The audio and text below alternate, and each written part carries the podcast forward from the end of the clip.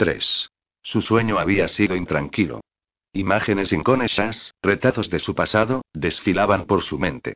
Vio las curiosas mezquitas árabes y los magníficos palacios de los moros de piel negra. Vio el mar un día en que Odín tronó, maldijo y empujó a los hombres a la muerte con tal tranquilidad. Evocó el viaje a París por el Sena e incluso, anterior en el tiempo, la sala de estudio del hermoso castillo de piedra de su padre en Dublín.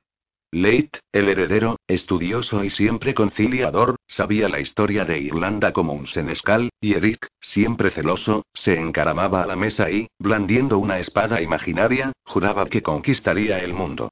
Entonces oía la melódica voz de su madre, que lo reprendía con dulzura y firmeza. Sus fantasías de conquistas se desvanecían cuando ella los reunía a todos en torno a sí. Leit, Eric, Brian, Brice, Conan y Conar, y las niñas, Elizabeth, Megan y Daria. Les hablaba de Tuatha de Danann, las tribus antiguas, el honor de la hospitalidad irlandesa y el orgullo de su raza. Podían recorrer el mundo entero, aseguraba su madre, pero jamás debían olvidar que eran irlandeses.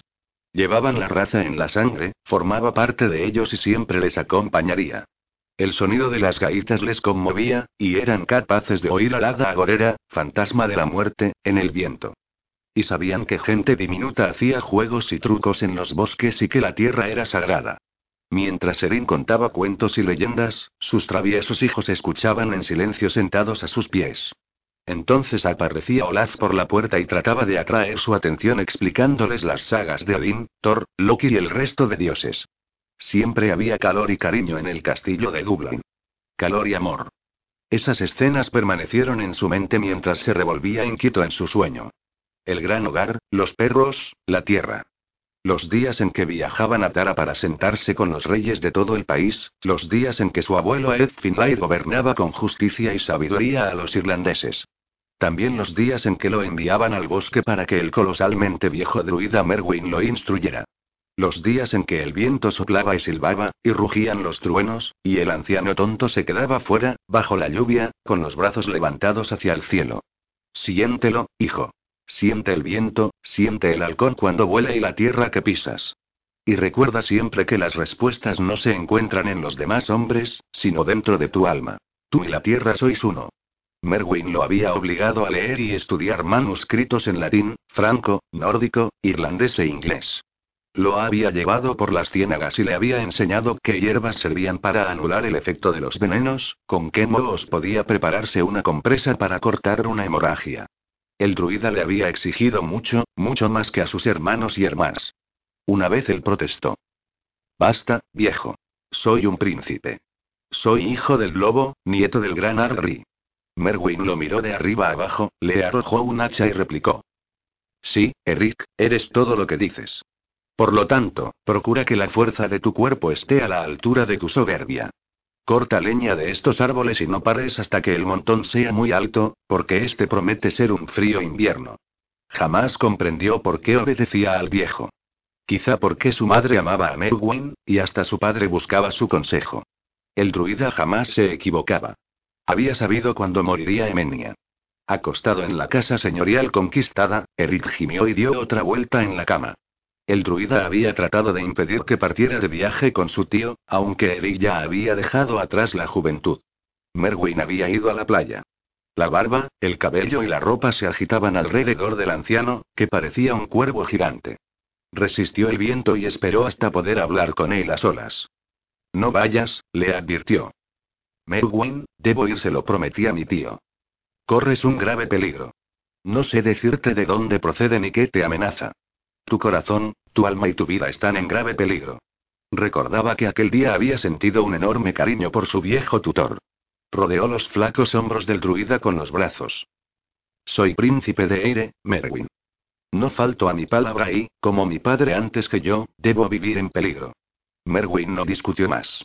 Y partió de viaje, conoció a Emenia, y su corazón y su alma estuvieron realmente en peligro.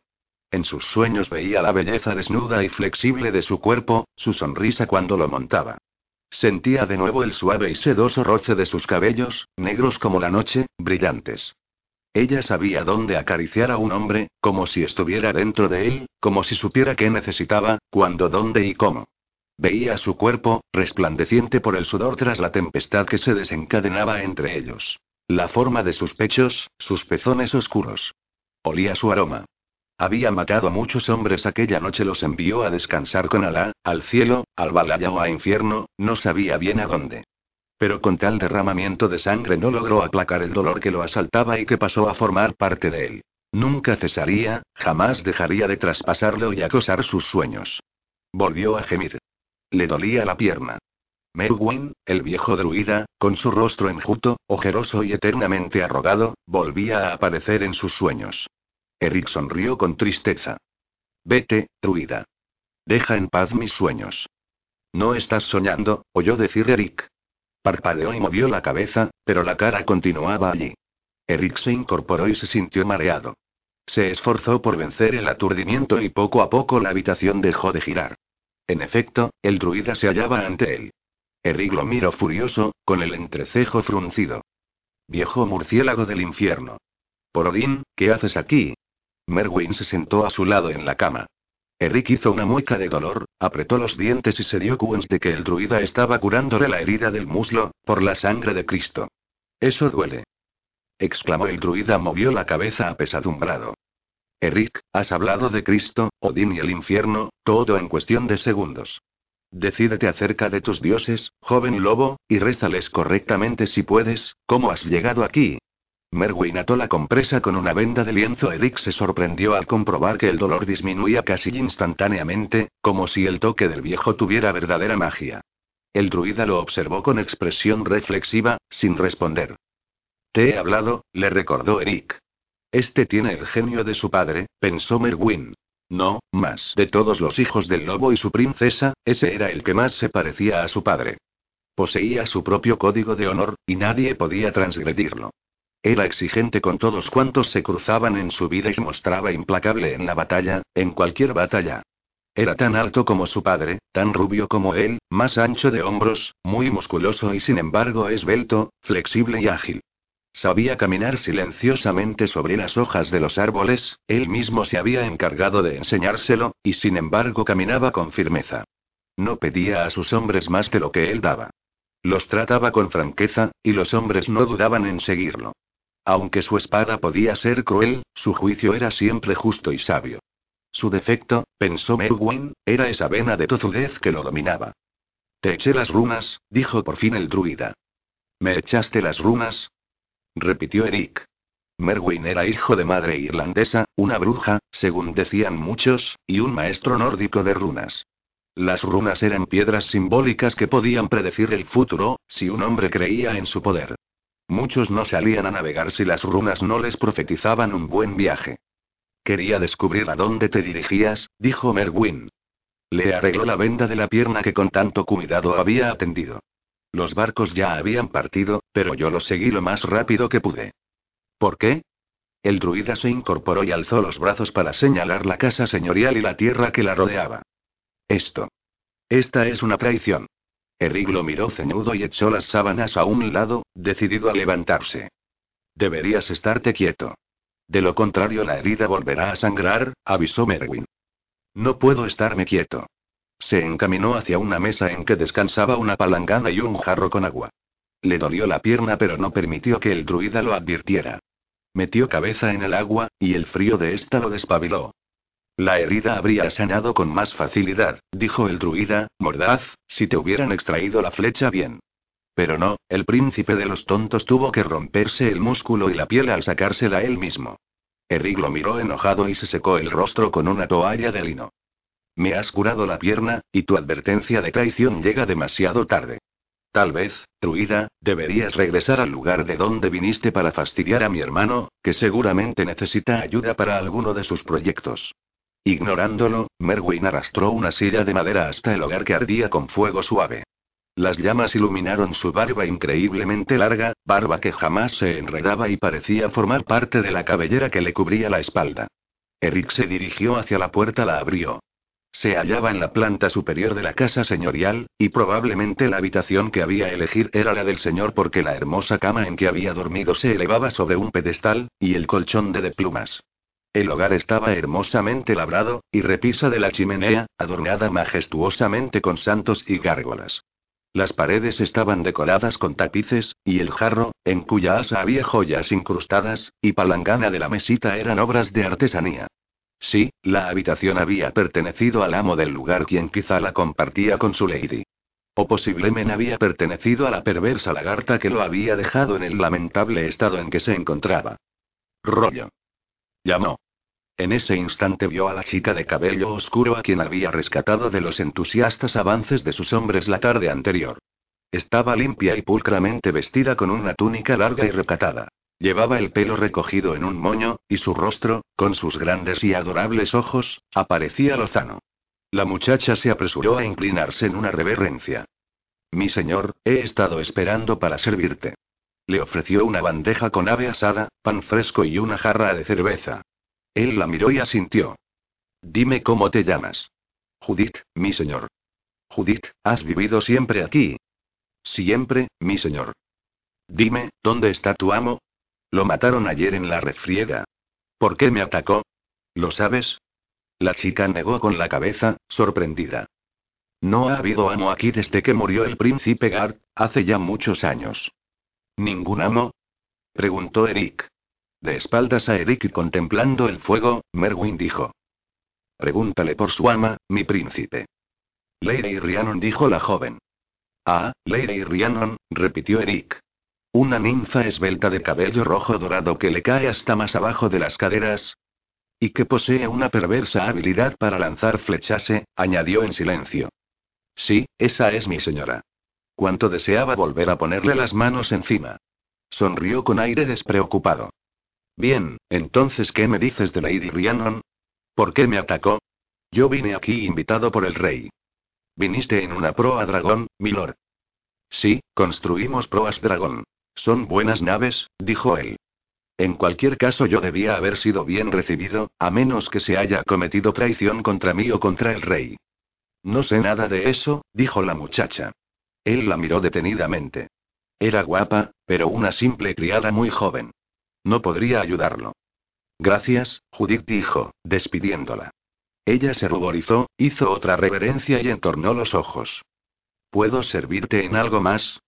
Sí. Busca a Rollo, el hombre grande pelirrojo. Dile que venga aquí. Ella volvió a inclinarse. Ha estado esperando que tú, se interrumpió. Vamos, chica, ve a buscarlo, ordenó él con el entrecejo fruncido. Ella se inclinó, le besó rápidamente la mano, se irguió y se marchó precipitadamente. Eric la siguió con la vista, movió la cabeza y entró en la habitación. Al sentarse a la mesa descubrió que tenía un hambre canina.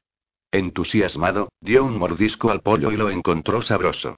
Miró a Merwin, que contemplaba las llamas. Di, pues, Merwin, tú que sabías de este peligro, ¿cuál fue la causa de este innecesario derramamiento de sangre? Merwin se encogió de hombros sin apartar la vista del fuego. Lo ignoro. No soy vidente.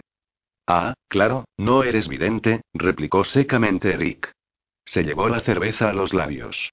Tenía mucha sed y vació la jarra. Alguien golpeó la puerta, y de inmediato Rollo entró en la habitación, nervioso, empujando a un sacerdote enjuto. Eric arqueó una ceja de forma interrogativa. ¿Qué ocurre? preguntó en nórdico. Habla, padre, y rápido, apremió rollo al monje. El hombrecillo se humedeció los labios, y los ojos se le agrandaron aún más al ver al gigante rubio sentado a la mesa, vestido tan solo con una túnica corta de cuero, con los hombros desnudos, dejando al descubierto los músculos de sus brazos, macizos y duros. Eric se levantó y el monje pareció encogerse. Tras santiguarse y avanzar un paso vacilante, balbuceó unas palabras. Eric se cruzó de brazos, molesto y divertido a la vez. Vamos, padre, habla. No somos bárbaros. El monje pareció dudar sinceramente a esas palabras. Soy el padre Paul, dijo por fin, de la antigua orden de San Beda. Vengo de parte del rey Alfredo de Wessex. Ah, ¿sí? dijo Eric con severidad. Se tensó. El recuerdo de la traición le golpeó. Por favor, querido príncipe. El rey está disgustado y no sabe más que tú sobre esta traición. Jura que averiguará qué ha sucedido. Te envía aguamiel, lanas, pieles y joyas creadas por sus mejores orfebres y plateros. El rey me ofrece lo que teme que yo robe, replicó Eric. El monje se irguió con impresionante dignidad. Alfredo es un gran rey y un hombre de palabra que no se arredra. Bien dicho, murmuró Eric. Y cierto, añadió en voz baja Merwin. El monje se volvió para mirar la espalda del druida con cierta fascinación. Eric se acercó al hogar y se apoyó en la repisa. La compresa que Merwin había aplicado en su pierna estaba surtiendo efecto, y se sentía como si un nuevo vigor y una nueva fuerza le recorrieran las extremidades. Se frotó la barbilla con los dedos, observando al monje, que continuaba maravillado por la espalda del druida. ¿Qué desea el rey? Desea, eh, es decir, el rey desea encontrarse contigo, Ayumi. Espera tu respuesta en el bosque y quiere un rehén, porque supone que estás enfadado. No enviaré ningún rehén. Eric se interrumpió cuando Merwin se incorporó. Una flaca figura siempre parecida a un cuervo. Sí, mi príncipe. Yo inglés. Eric frunció el entrecejo. El druida solía ser una espina en su costado, pero lo amaba tanto como a cualquier familiar y no quería ponerlo en peligro. No, no debes ir. ¿Y por qué no? Eres demasiado viejo para este juego. Cuando sea demasiado viejo, moriré. Merwin se inclinó en una profunda, hube respetuosa reverencia ante Eric y después se volvió hacia el monje, que lo miraba con la boca abierta, y le sonrió. Vamos. El monje miró a Eric. Rollo echó a reír. No practica la magia negra, padre. Es simplemente el ermitaño de mi señor. No te convertirá en cuervo. Se volvió hacia Merwin. ¿Verdad que no, truida? El anciano se encogió de hombros. N.O., hoy no. No sé si un loco, comenzó el monje. ¿Y? Rie lo interrumpió.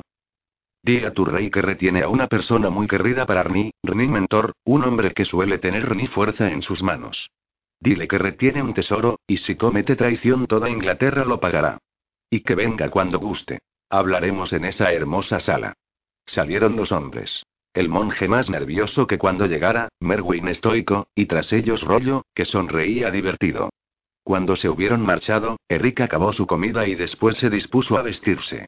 En algún momento de la noche Rollo había llevado su baúl a la habitación. Como debía recibir a un rey, decidió vestirse como hijo de un soberano y nieto de dos. Eligió ropa irlandesa. Calzas de lana, una suave túnica azul orlada con piel y un cinturón que se abrochaba con una cruz celta bellamente labrada. Prendió en la capa real carmesí la insignia de la casa de su padre, el lobo y la corona. Una vez acicalado, paseó la vista por la estancia. Rollo lo habría instalado en la mejor habitación de la casa, de modo que si no era la del señor, debía ser la de la señora. Lleno de curiosidad, se acercó al baúl que descansaba al pie de la cama y lo abrió. Contenía ropa de mujer, largas túnicas de telas finas guarnecidas con pieles y joyas. De modo que Lady Rhiannon gobernaba allí. Él la había expulsado de su hogar, o al menos eso parecía. Tenso, apretó las mandíbulas y contrajo los músculos. Se había cometido una traición, y seguro que esa tal Rhiannon era la culpable. Aquellas eran sus tierras, había asegurado la criada. Sin duda había sido ella quien había ordenado presentar batalla y continuarla hasta su sangriento final. Ella le había enviado aquella lluvia de flechas, lo había herido, y había deseado matarlo. Bruja. Masculló. Sí, era una bruja, con sus ojos de color azul plata, su cabello de fuego puro y su profundo odio. Cogió una daga con joyas incrustadas, pensando en todo lo sucedido. Tal vez debería haberle lanzado la daga al corazón.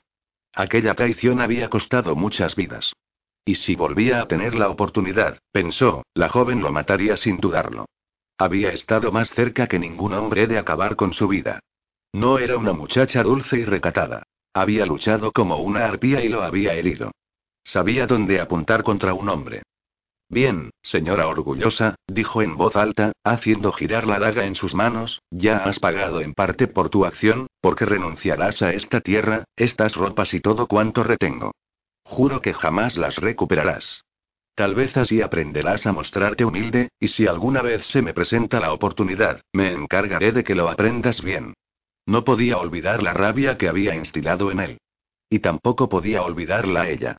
Incluso hirviendo de odio, sus ojos eran hermosos, con aquel tono azul grisáceo y el tupido marco de pestañas oscuras.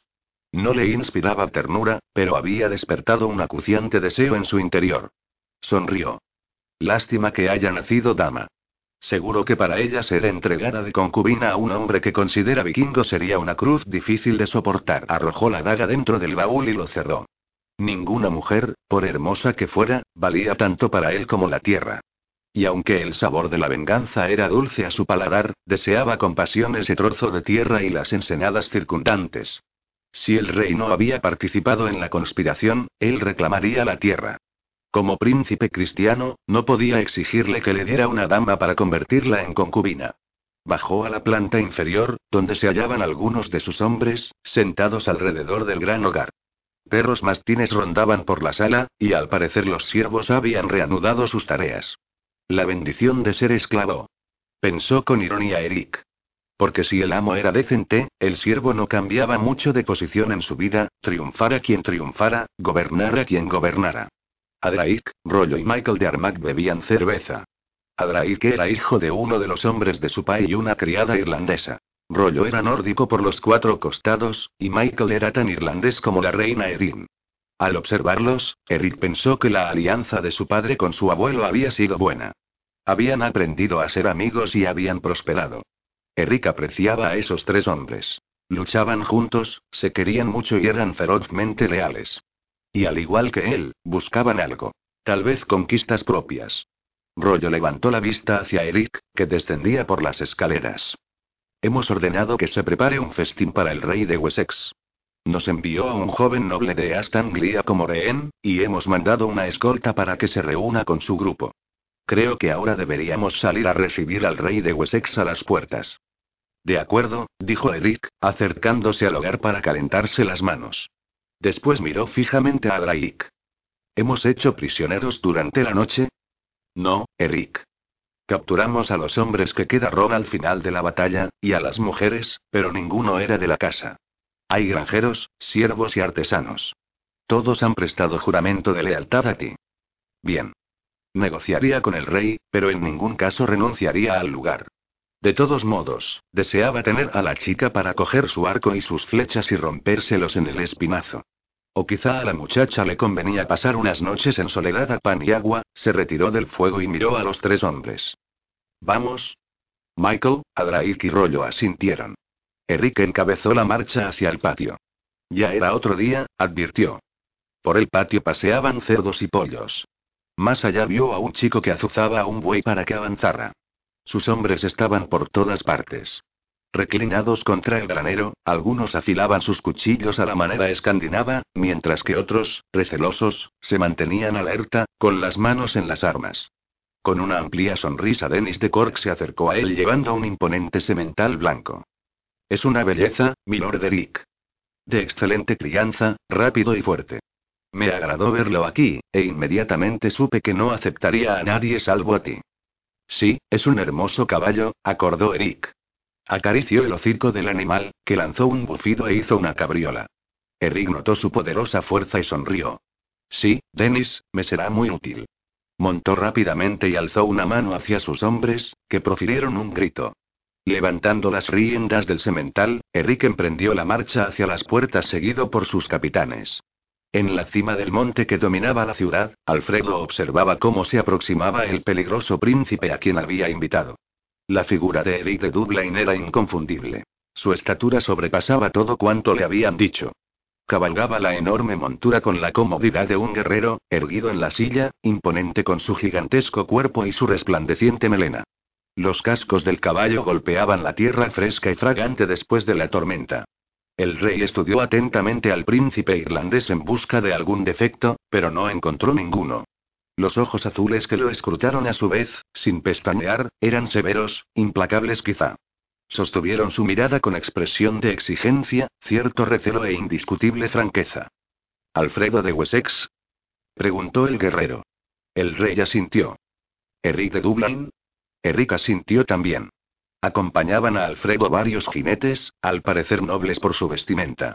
Sin embargo, en esos momentos iniciales cargados de tensión y suspicacia ninguno de los dos se fijó en las personas que los rodeaban. La importancia del encuentro radicaba en la fe y la confianza que podían ofrecerse mutuamente. Alfredo se acercó con su cabalgadura y tendió su mano enguantada hacia Eric, quien se la estrechó tras ligera vacilación. El hombre era valiente al aproximarse así, o bien creía en su fama de honradez, u odiaba tanto a los daneses que estaba dispuesto a correr cualquier riesgo con tal de abatirlos. Al contemplar al rey, a Eric le gustó lo que vio. Alfredo era un hombre a estatura mediana, ojos castaños y cabello y barba castaños oscuros. Poco se le escapa a este hombre, pensó Eric. Parecía sabio y cansado. En la profundidad de sus ojos había inteligencia. Además, Merwin creía en él, recordó cuando sintió la firmeza de su mano. Volveremos a la ciudad, anunció Eric. Las mujeres están atareadas preparando un festín de bienvenida al gran rey de Wessex. El rey asintió sin apartar la vista de Eric, que comprendió que Alfredo sabía que él reclamaría la ciudad y que estaba decidido a no disputársela. Observó que el rey era un excelente jinete y pensó que ambos habían luchado contra los enemigos daneses desde su nacimiento, aunque al parecer el rey era unos cinco años mayor que él. Llegaron a las puertas y Eric, el rey Alfredo y sus respectivas comitivas entraron en la ciudad. Por lo visto ninguno de los dos grupos estaba dispuesto a abandonar a sus líderes. La confianza tardaba algo más en llegar a los seguidores. Ya en la gran sala, el rey ordenó a sus hombres que esperaran fuera. Eric hizo un gesto a y los demás. Quedaron solos en la enorme sala de la casa señorial. Eric ordenó que les sirvieran aguamiel, y los dos se sentaron en sendas sillas enfrentadas ante la mesa y se observaron mutuamente sin reservas. Eric esperó que el rey hablara primero, ya que era él quien tenía que dar explicaciones. Observó a Alfredo con semblante serio. El rey se inclinó sobre la mesa. Supongo que no necesito contarte cómo ha sido nuestra vida, porque los daneses también han asolado las costas irlandesas eternamente. Mi padre y mi abuelo lucharon contra los daneses, y yo también lucho contra ellos. Como yo. Eric bebió un trago y se reclinó en su asiento, mirando al rey por encima de la copa. Entonces, di, Alfredo de Wessex, ¿por qué fueron atacados mis barcos cuando llegué aquí en respuesta a tu petición de ayuda? Alfredo movió la cabeza y se hundió en la silla. Eric no dudó de su sinceridad. Se ha cometido una traición, aunque ignoro quién. Te juro que no descansaré hasta descubrirlo. Muchos sospechan que uno de los hombres muertos fue el traidor, que prefirió combatir a darte la bienvenida. ¿Y qué me dices de la chica? ¿La chica? preguntó el rey. Lady Rhiannon. Esta era su tierra. ¿No ella? No, no, se apresuró a negar Alfredo. ¿Cómo puedes estar tan seguro? Es mi ahijada, y pariente mía. Eric no creía que la chica pudiera ser declarada inocente con tanta facilidad, pero decidió no añadir nada más sobre el asunto por el momento. Quiero esta casa y esta tierra, dijo. Ya las has tomado, repuso Alfredo secamente, tal vez con algo de amargura. Se ha creado mucha mala voluntad, dijo Eric. Sí, reconoció Alfredo, que de nuevo se inclinó hacia Eric. El ardor de su deseo brilló en sus ojos. Viniste a luchar contra los daneses. No es tu tierra natal la que vas a defender, y por ello me encargaré de que tu recompensa sea grande. Eric se levantó, apuró su bebida y se dirigió hacia el gran hogar para apoyarse en la repisa de la chimenea. Volvió la cabeza hacia el rey. ¿Qué recompensa? Alfredo se sobresaltó. Poniéndose en pie, se acercó al hogar. El fuego ardía entre ellos igual que el profundo odio que ambos sentían por el enemigo. ¿Qué quieres? preguntó. Más tierras, respondió Eric. Quiero las ensenadas que rodean esta propiedad y una parte de la costa del norte. Hay una bahía resguardada, flanqueada por elevados acantilados. Nadie podría conquistar esa tierra. El suelo es fértil allí, la vegetación, exuberante. Es un puerto natural. Lo divisé desde el mar. Alfredo vaciló. Eric arqueó fríamente una ceja y el rey pensó que sus ojos podían convertirse fácilmente en hielo. ¿Lo consideras demasiado por la sangre que me pides derramar? No, no se trata de eso. Yo te entregaría esa tierra sin dudar, pero no me pertenece. Entonces di a tu señor, a tu noble, que tome otras tierras. Conquistaremos algunas a los daneses. No es un señor quien posee esa tierra, murmuró Alfredo. Vio que Eric fruncía el entrecejo. La propietaria es mi ahijada, Lady Rhiannon. Erika sintió, comprendiendo la situación. Entonces ella debería ofrecerla de muy buena gana por tu causa. De hecho ya ha entregado algo, dijo el rey con cierto humor. Esta era su ciudad, ganada por su padre. La imagen de la mujer de cabellos de color fuego sedienta de sangre apareció en la mente de Eric, que sonrió con cierta malicia. ¿De modo que también quitaría esa posesión a Lady Rhiannon? Sí, susurró el rey, regresando a la mesa. Rhiannon es la señora de toda esta costa. Su padre, Gard, un excelente guerrero, luchó siempre con gran lealtad. La gente todavía recuerda su nombre. Si ofendo a su hija, tendré que combatir contra mi propio pueblo. No renunciaré a esta tierra, afirmó Eric. Y no lo haría. Estaba bañada por la sangre de sus hombres. Y tampoco devolvería jamás ni un puñado de tierra a Lady Rhiannon. Alfredo frunció el entrecejo furioso con el implacable príncipe y más furioso aún con Rhiannon. Por sus ojos glaciales y la inexorable expresión de su rostro, dedujo que Eric de Dublin jamás cambiaría de opinión. Vio cómo se desvanecía ante él su sueño de paz en Wessex. Podía luchar y lo haría, y por todo lo más sagrado vencería. Era un gran rey. Sin embargo, no podía batallar sin más hombres. Los ingleses se habían apresurado a unirse a él. Hombres sin la suficiente formación habían muerto por su causa. Necesitaba a los vikingos irlandeses, esos guerreros intrépidos, valientes, orgullosos y bien preparados para el combate. Los necesitaba para ganar. Tus tropas y las mías podrían librar fieras batallas aquí si yo despojara a Rhiannon de cuanto posee, dijo Alfredo. Ah, bien, entonces tal vez podamos llegar a un acuerdo, porque creo que debo solucionar ciertos asuntos con la Lady, afirmó Eric. ¿Con Rhiannon? Ella ordenó que atacaran mis barcos. Eric se preguntó por qué no deseaba contar al rey lo sucedido en su encuentro más íntimo con la joven. Alfredo se humedeció los labios. De acuerdo. Te entregué a Leire y Rhiannon por esposa, y de ese modo tendrás todas sus tierras, más de lo que has pedido. ¿Qué? exclamó Landés. Te daré por esposa a Lady Rhiannon, y así serás el señor de todas sus tierras. El pueblo aceptará un matrimonio cristiano y verá que estamos unidos por esos lazos. Y cuando te ofrezca a mi propia ahijada, tus hombres comprenderán que yo no te traicioné. Alfredo se sorprendió al ver la expresión divertida que apareció en el hermoso rostro del príncipe irlandés. Señor, protestó Eric, yo no deseo una esposa. El rey retrocedió ofendido. Todos los nobles de su corte y muchos de tierras lejanas se disputaban a Rhiannon.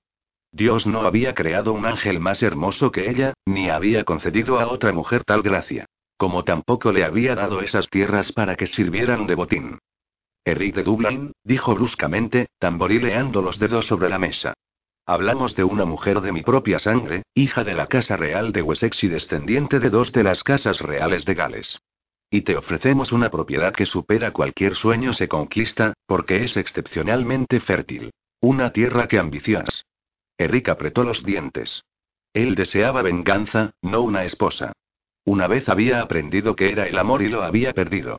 Jamás pudo llamar esposa a Emenia, y no deseaba otra. Su corazón se había endurecido. Una cosa era encontrar placer en compañía de una puta con talento y otra muy distinta contraer matrimonio. La mera idea le resultaba repulsiva. Además, Alfredo no hablaba de una esposa cualquiera. Quería casarlo con la muchacha que tenía fuego en el cabello y furia en el corazón. Casi echó a reír. Ciertamente esa unión sería un infierno. Alfredo, no pretendo ofenderte. En primer lugar te recuerdo que soy hijo de un rey, nieto del Arri de toda Irlanda, y un rey noruego muy poderoso. No me ofrezco con ligereza en cualquier negociación. No te considero con ligereza, señor. Te ofrezco mi propia sangre. Dudo de que la joven apruebe una boda así. Hará lo que se le ordene. Soy su protector y su rey. Eric se encogió de hombros. Casi sonrió por la ironía de la situación.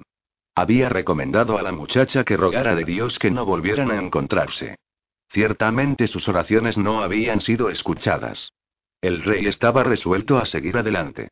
De pronto Eric notó una ráfaga fría. Miró hacia la puerta y vio que se había abierto. Los hombres del rey y los suyos miraban hacia el interior de la sala expectantes. Todos deseaban, esperanzados, que olvidaran la traición, la batalla y la sangre que se había derramado. Pero él no quería desposarse con aquella joven. La detestaba y despreciaba porque, en su ignorancia, odiaba todas las cosas nórdicas, sin entenderlas.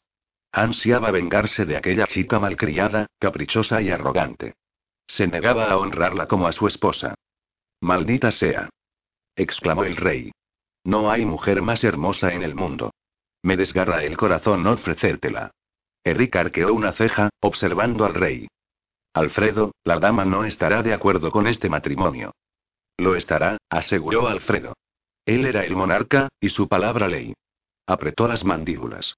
Había precisado de toda su fuerza de voluntad para ofrecérsela a otro hombre sabiendo que estaba enamorada de Rowan y que éste y su amada confiaban en que su matrimonio recibiría la bendición del rey.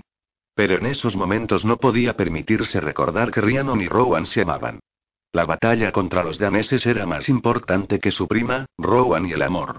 Es la única manera. Dijo con dureza. La única manera, pensó Eric. Alfredo lo necesitaba y estaba dispuesto a compensarlo generosamente. Pero nunca cedería la tierra sin combatir, a menos que él se desposara con la joven. ¿Y qué importaba? La frialdad se aposentó en él. El matrimonio era un contrato que él se limitaría a aceptar. Nada más. La muchacha estaría sometida a él hasta que la muerte lo separara, y tal vez ese sería el peor castigo para ella. Por fin se le brindaba la oportunidad de poseer su propia tierra, fértil, exuberante, verde, con un hermoso puerto. No heredada ni concedida, sino ganada. Debía conseguir aquella tierra. Ya la saboreaba, la sentía. Comenzó a entusiasmarse con la idea. Deseaba ser el amo y señor de esa costa. De un modo u otro la conquistaría. Y si la mujer no se resignaba a su suerte, la enviaría a Irlanda y así se libraría de ella. El matrimonio era un asunto de conveniencia, la base de pactos y alianzas. Por un fugaz y demoledor instante recordó la sensación de tenerla bajo su cuerpo. Evocó la tersura de su piel, la rabia y pasión de sus ojos, el violento deseo que lo dominó. Y recordó que en aquellos momentos la habría poseído como un vikingo, como el bárbaro que ella creía era. Y esas habían sido sus tierras. Había lanzado flechas contra él. Si había sido ella quien había traicionado tanto a él como al rey de Wessex, si por su culpa se había derramado innecesariamente la sangre de irlandeses, noruegos e ingleses, lo pagaría muy caro todos los días de su vida. Si el rey no se ocupaba de ello, se encargaría él mismo. Y tendría la libertad para hacerlo. Se casaría con ella, como exigía el rey. Su rostro, impasible, no revelaba ni sus emociones ni sus pensamientos. Alfredo sabía que el príncipe reflexionaba, pero sus pensamientos eran un misterio, oculto en la niebla ática de sus ojos. Eric se acercó a la mesa y vertió más aguamiel en los dos cálices.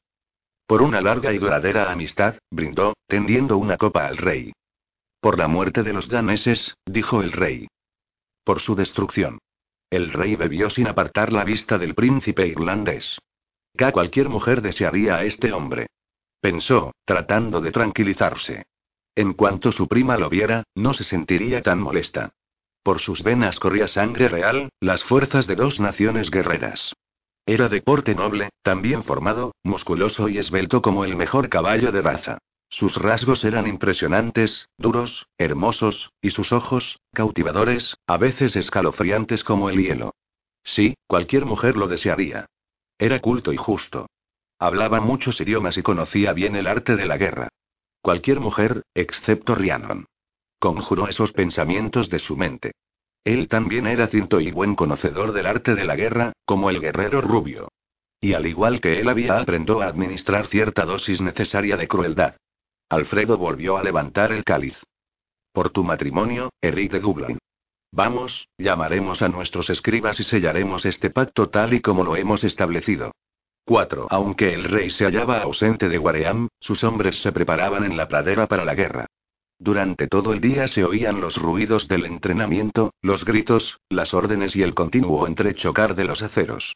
Rhiannon creía que jamás sería capaz de oír esos ruidos sin revivir el horror de lo que había sucedido en la costa, sin recordar la sangre y la muerte. Con cada golpe de las armas, con cada clamor, volvía a sobrecogerse, viendo en su mente los mazos, las hachas y las espadas. En la casa del rey pasaba el tiempo con los niños. Alfredo demostraba un verdadero interés por el mundo de la cultura. Ella sabía cuánto lamentaba la interrupción de su aprendizaje, que anhelaba reanudar, y que estaba decidido a que sus hijos e hijas recibieran una buena educación. Muchas veces Alfredo comentaba con tristeza la penosa situación a que habían llegado, porque el siglo anterior Inglaterra había vivido una edad de oro. En aquel tiempo los monjes habían creado los más hermosos manuscritos, y las palabras de los poetas eran regalos para los hombres menos elocuentes. Alfredo había contratado maestros para que enseñaran a sus hijos latín, ciencias y matemáticas. Rhiannon hablaba galés, idioma que Alfredo consideraba importante para sus hijos, dado que él y los reyes galeses o bien se aliaban para luchar contra los daneses, su enemigo común, o peleaban entre sí. Tres días después de la batalla, Rhiannon estaba sentada en una sala con los niños más pequeños, hablándoles en su idioma, pero su mente vagaba, porque el interminable entrechocar de aceros le impedía concentrarse en la lección. Decidió llevar a los niños a la pradera situada en la parte posterior de la casa, dentro de los muros de la fortaleza. La tarea que se había encomendado a los niños era alimentar a los gansos, porque en la casa del rey todo el mundo trabajaba. Edmund, el mayor de los niños a su cargo, echó a correr con su puñado de cebada, y los demás lo imitaron, alegres. Rhiannon los dejó jugar y se sentó en el suelo, entre los narcisos, masticando ociosamente una hoja de hierba. Le costaba creer que Alfredo hubiera solicitado ayuda a unos extranjeros para luchar contra los daneses. Vikingos contra vikingos. Inconcebible. Además, en esos momentos, cuando se hallaba a salvo en la casa del rey, le resultaba imposible aceptar que aquellos bárbaros hubieran invadido su hogar, el lugar donde había nacido y sus padres habían vivido. Se tranquilizó pensando que Alfredo los expulsaría de inmediato. Pero un presentimiento se instaló en su corazón, y se estremeció a su pesar. Jamás nada había enfurecido tanto al rey como aquella batalla. Seguro que creía que ella nada sabía de la invitación. Dios santo, su gente había muerto allí, había entregado su vida y yacía en charcos de sangre. Ni siquiera habían tenido la posibilidad de ganar, porque la mayoría de los hombres entrenados para la lucha estaban a disposición del rey. Él no permitiría que los vikingos se instalaran en su hogar. No podía consentirlo. Era su primo y protector. Sin duda se encargaría de que se hiciera justicia. No le resultó difícil convencerse de ello en ese momento. Alfredo decía que había reclamado la ayuda de un príncipe irlandés, pero ella solo había visto una banda de nórdicos sanguinarios y brutales. Comenzó a orar, rogando que el rey no tuviera que lamentar esa impía alianza. Los ojos se le llenaron de lágrimas. Alfredo no necesitaba a aquellos hombres. Toda Inglaterra lo amaba y respetaba. Había vencido a los enemigos una y otra vez, y los guerreros no dudaban en apoyarlo. Se dirigiría hacia Rochester y liberaría la ciudad sitiada, de eso estaba segura. Pero de nuevo la invadió el desánimo. Había creído que su padre era inmortal. Sí, había sido hermoso, valiente y amable, pero de carne y sangre, y había muerto como cualquier otro hombre. Los niños reían. Ya había llegado la primavera, y los pequeños se alegraban al sentir la renovación de la vida. Los observó correr por entre las hierbas, dejó que se disipara la tempestad de su alma y consiguió sonreír. Amaba al pequeño Edmund. Tenía los ojos como su padre y el cabello oscuro como él, pero también había heredado algunos rasgos de su madre. Era un niño hermoso. Empezó a pensar a quién se parecerían sus hijos, si a Rowan o a ella. Su amado tenía el cabello castaño, muy semejante al del rey, el bigote y la barba de un tono más oscuro y los ojos, muy expresivos, de color castaño claro. Era más alto que el monarca, delgado pero fuerte. Para ella Rowan era maravilloso. Se recostó un momento sobre la hierba y cerró los ojos. Rowan se encontraba con Alfredo en esos momentos. Rogó que regresara pronto. Cuando él la abrazara, Rhiannon se sentiría mejor, lograría olvidar sus pesadillas y dejaría de temer al desconocido de ojos glaciales. Y cuando el rey hubiera expulsado a los daneses de Rochester, ella se casaría con Rowan. Alfredo había estado demasiado ocupado en la guerra para autorizar su unión. En cuanto volviera le suplicaría que hiciera leer las amonestaciones en la iglesia. Sabía que su primo apreciaba a Rowan, que no pondría objeciones. Siempre había sonreído benévolamente al verlos tan enamorados. Era un sueño encantador. El rey la entregaría a su novio, y al suita reiría con ella y le daría consejos para la noche de bodas. En cualquier caso, estaba enamorada y no le intimidaba el lecho nupcial.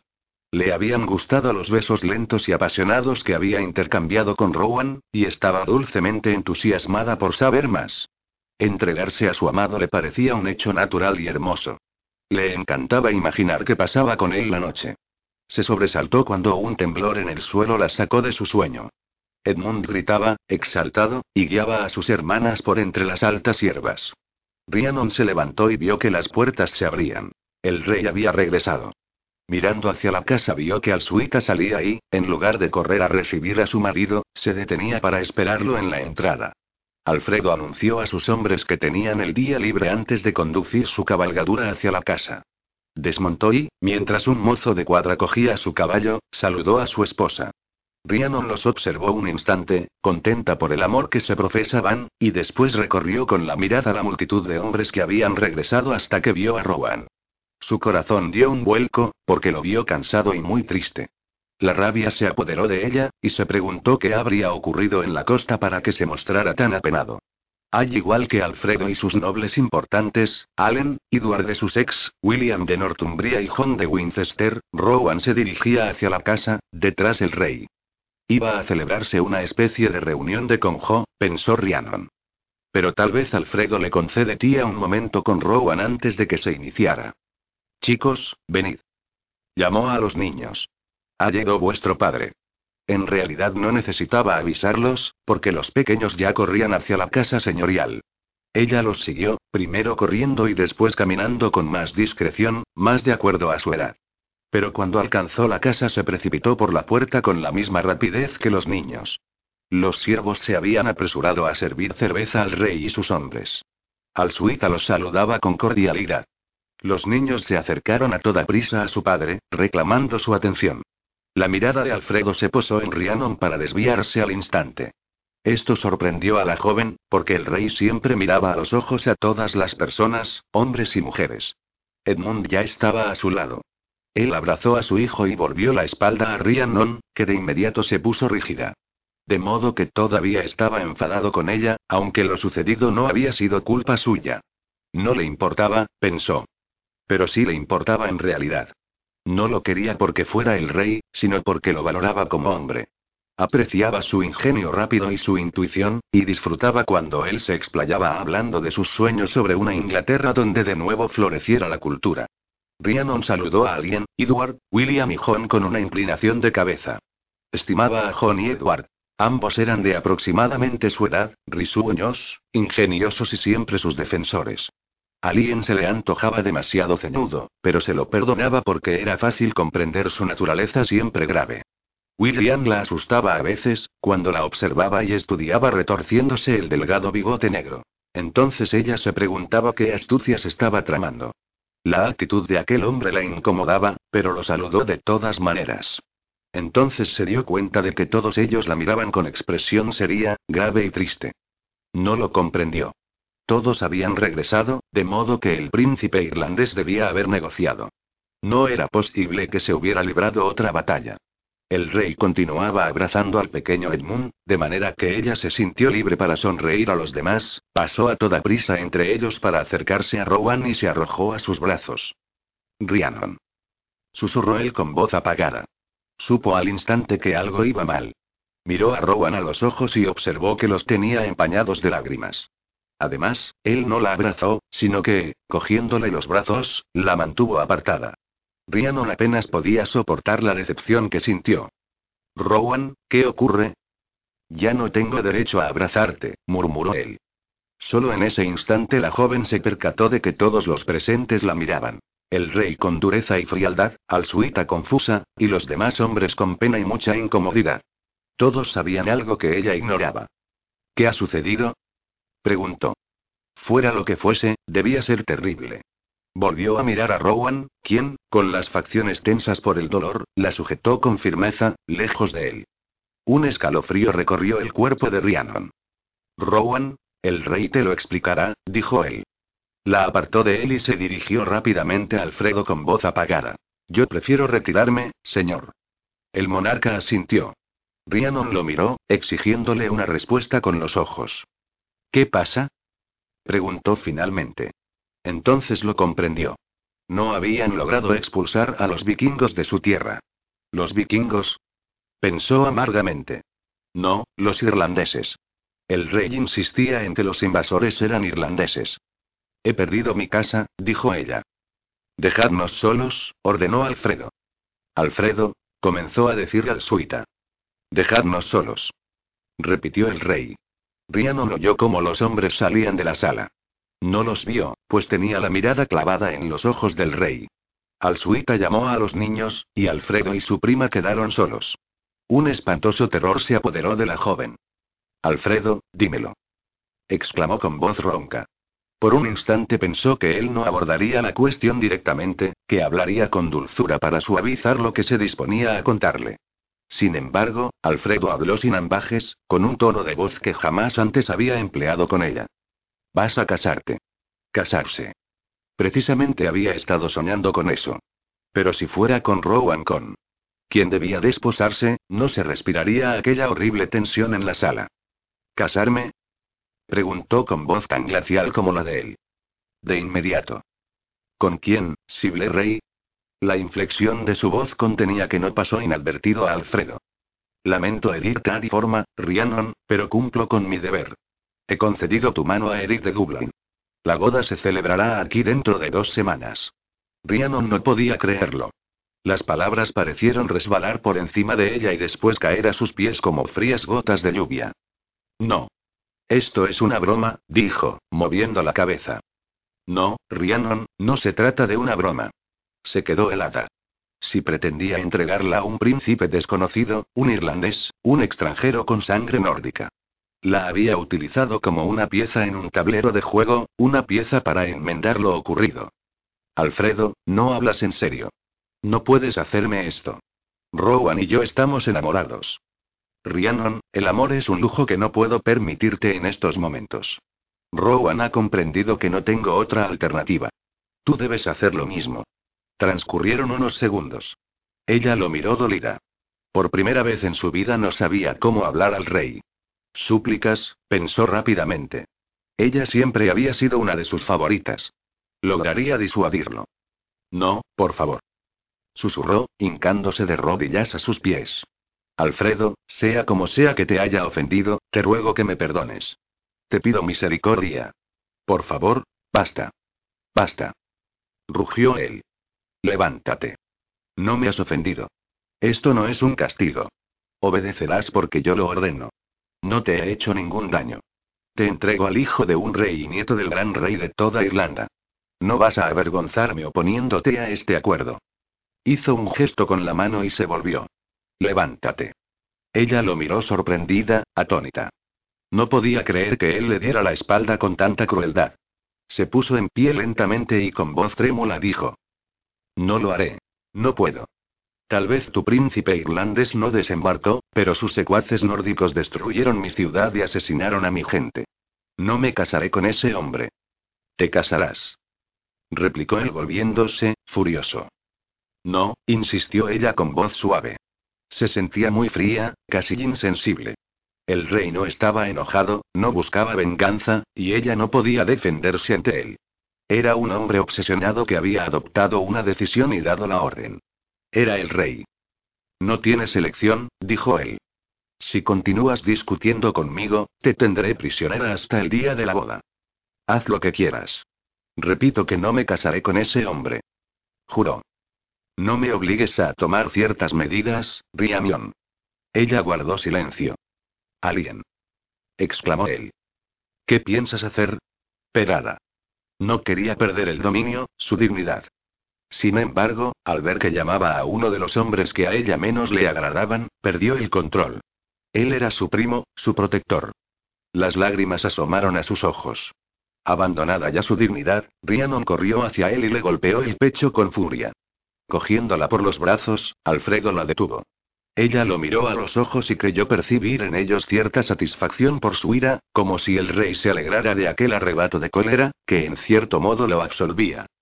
Alfredo, a quien los ingleses aclaman como al grande, susurró mordazmente, jamás te perdonaré esto. Ni contraeré matrimonio con ese hombre. Por un instante él pareció ablandarse. Abrió los labios como si quisiera hablar, hizo ademán de acariciarle el cabello. Sin embargo, la empujó, apartándola de sí. Alien. Repitió. Alien acudió por fin y tocó el brazo de la joven, quien se acercó acaloradamente al rey. Me niego. No puedes obligarme. Recurriré a las hermanas santas, buscaré refugio en París. Acudiré a los daneses. Eso último sorprendió al rey. No, señora, no lo harás. Permanecerás encerrada con llave hasta el día de la boda. Y si persistes en esta infamia, oraré para que tu prometido sea más vikingo que irlandés y adopte todas las medidas necesarias para silenciarte. Alien. Bramó. Llévatela. Alien le agarró el brazo con firmeza. Ella se volvió hacia él y percibió en sus ojos un destello malicioso, como si disfrutara con su sufrimiento. Suéltame, Alien, ordenó. Iré a donde quieras, pero quítame las manos de encima. Él esbozó una sonrisa, casi oculta por su bigote, y su mirada se oscureció. Señora, vigila tu noble lengua, le advirtió. No vigilaré nada. exclamó ella. Se liberó, pasó como una exhalación junto a él y salió de la sala.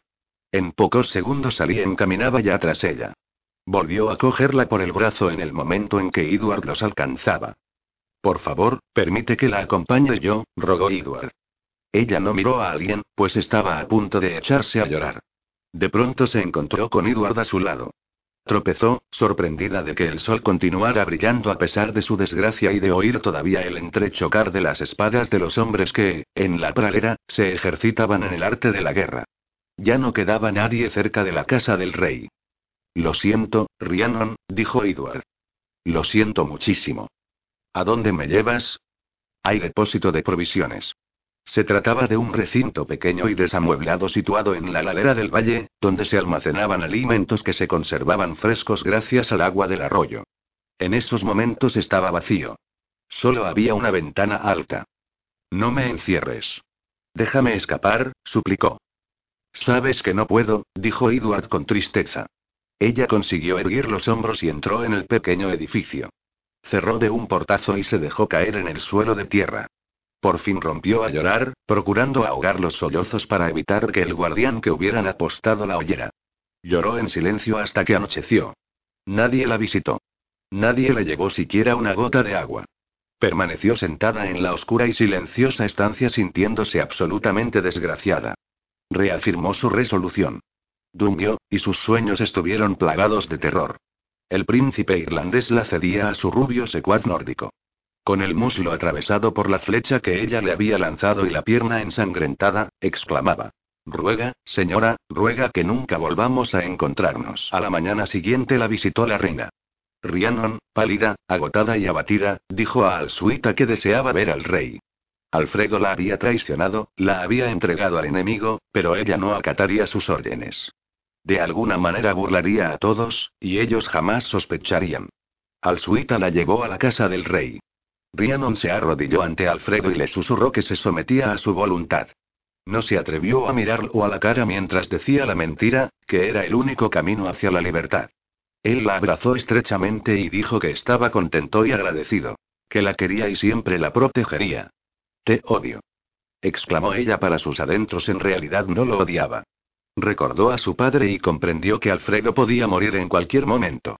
Lo abrazó también. Lo amaba. Sencillamente no podía perdonarle lo que había hecho. No podía aceptarlo. Él se mostraba inflexible, y ella también podía serlo.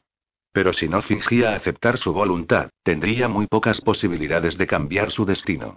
Al menos ya había conseguido ser liberada del depósito de provisiones. A la mañana siguiente se encaminó hacia los establos. Ansiaba montar el caballo ruano que la había llevado hasta allí y huir, volar con el viento hacia el norte, el sur, el olvido. Sin embargo, debía tener paciencia, actuar con astucia. Lamentaba haber discutido tan acaloradamente con el rey cuando le comunicó la noticia, porque ahora se veía obligada de ganarse de nuevo su confianza. Se quedaría un rato en el establo para observar a los animales. Les hablaría y elegiría la mejor montura. Necesitaba el caballo más fuerte y rápido. No resultaba fácil juzgarlo allí, pero estaba familiarizada con los caballos y sus razas y sabría escoger una buena cabalgadura cuando se le presentara la oportunidad de escapar. Sonrió al acercarse al caballo roano. No era el más fino de los animales, pero la había salvado una vez de peligro inminente. Se detuvo para acariciarle el hocico y en ese momento oyó su nombre susurrado con voz rota y apenada. Rhiannon. Se volvió. Reconocía esa voz. Allí estaba Rowan, alto y guapo con la camisa de hilo, la túnica de cuero corta, las calzas de tela resistente y la espada envainada en un costado. Sus ojos traslucían sufrimiento, y su rostro estaba pálido. Ella pensó que había necesitado mucho valor para ir hasta allí después de que el rey hablara sobre su destino.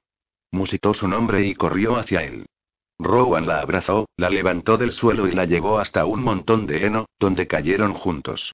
Él la estrechó como si fuera un preciado tesoro. Ella jugueteó con los rizos que le cubrían la nuca y le acarició el barbudo mentón. Rowan. murmuró y comenzó a sollozar. El joven deslizó la yema de los dedos por los labios de Rhiannon. De pronto ella recordó por qué lo amaba. Dolary había formado parte del grupo que había escoltado el cadáver de Gart hasta la costa. Cuando ella se precipitó sobre su padre muerto llorando, con una pena insoportable, Rowan la levantó en sus brazos.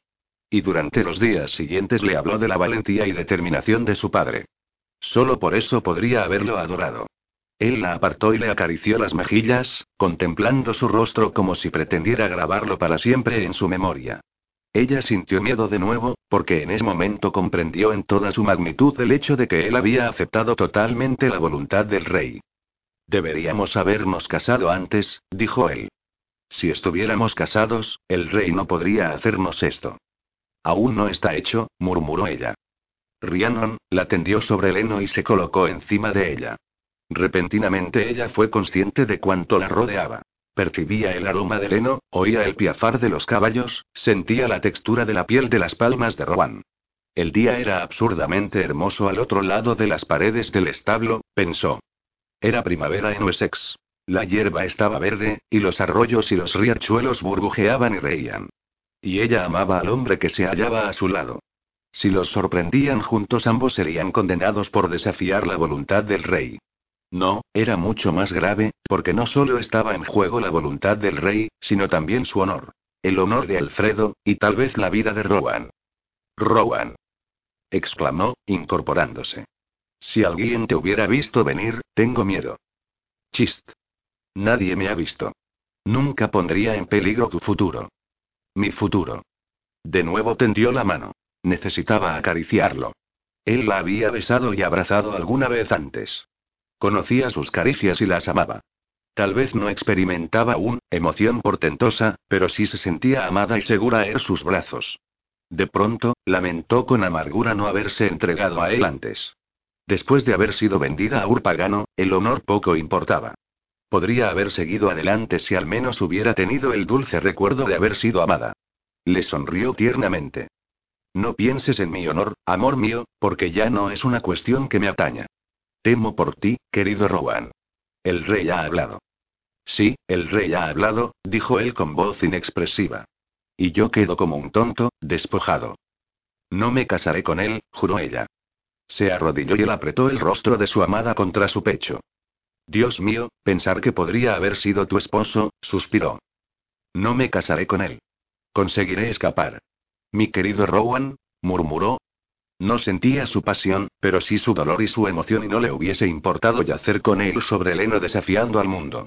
De pronto oyó risas, y comprendió que los hombres se acercaban al establo en busca de sus monturas. Rowan. exclamó. No voy a dejarte como si nos avergonzáramos de este amor, debes hacerlo. Lo apartó de un empujón. Por el amor de Dios, Rowan. No permitas que tu vida sea el precio de nuestro amor. Él se negaba a marcharse. Rhiannon se puso en pie de un salto, resuelta a salir del establo. Al ver la desesperada mirada que Rowan le dirigía, corrió hacia él. Estaremos juntos, murmuró. Nunca me casaré con el invasor que destruyó mi ciudad. Después echó a correr, saliendo rápidamente del establo hacia la pralera. El sol estaba alto. Corderillos recién nacidos balaban en los campos. Todo Essex olía a primavera. Escaparía de allí, se prometió. Cuando se hallara cerca el grupo irlandés y el rey, su familia y la servidumbre estuviera más ocupados, huiría. Los días transcurrieron en una guerra fría y silenciosa entre Alfredo y Rhiannon. Ella permanecía quieta mientras le probaban las espléndidas galas que luciría en la boda. Una túnica larga de hilo, blanca por la pureza, orlada con armiño oscuro, sobre un vestido confeccionado con una seda excepcionalmente fina, exquisita y cara, porque había sido adquirida en Persia. El corpiño estaría guarnecido con joyas, y el rey le había regalado una diadema de amatistas. Ella no le agradeció el obsequio. Tampoco dejó de soñar con su partida. Cuando solo faltaban tres días para la boda, Alfredo apareció en la puerta del solar de las mujeres, donde las damas trabajaban diligentemente cosiendo las joyas al vestido y terminando las calzas de suave lana que la novia usaría. El rey posó la mirada en ella, que la sostuvo con frialdad. Ariano le martilleó el corazón, y odió el muro que se había interpuesto entre ellos. Al entrar Alfredo en la habitación, las mujeres retrocedieron. Él levantó una mano para indicar que deseaba estar a solas con Rhiannon. Las damas se inclinaron en una reverencia y se retiraron. La joven permaneció de pie allí, erguida y orgullosa, aunque frágil bajo vestido blanco. ¿Lo has aceptado realmente? preguntó él. Tampoco en esta ocasión pudo mirarlo a la cara. Paseó la vista por la sala y luego la bajó. Alzó la mano un gesto vago. Tú lo has ordenado. Me obedecerás. Siempre te he obedecido. Eso no es del todo cierto. Además, no me has perdonado. Ella le dirigió una mirada vehemente. No. No puedo perdonarte. Él cerró las manos y emitió un gruñido de ira e impaciencia. Rhiannon, esto no resulta fácil para mí. Ah, señor, amas más a la tierra que a las personas, sí. Replicó él furioso. Sí, amo esta tierra, amo Inglaterra. Cogiéndole las manos, la condujo hasta la ventana que daba al este, donde se extendían las colinas cubiertas de narcisos amarillos y suaves violetas púrpuras. Sí, señora, amo esta tierra, tanto como tú. Tu padre luchó y murió por ella, y lo admitas o no, tú también la amas.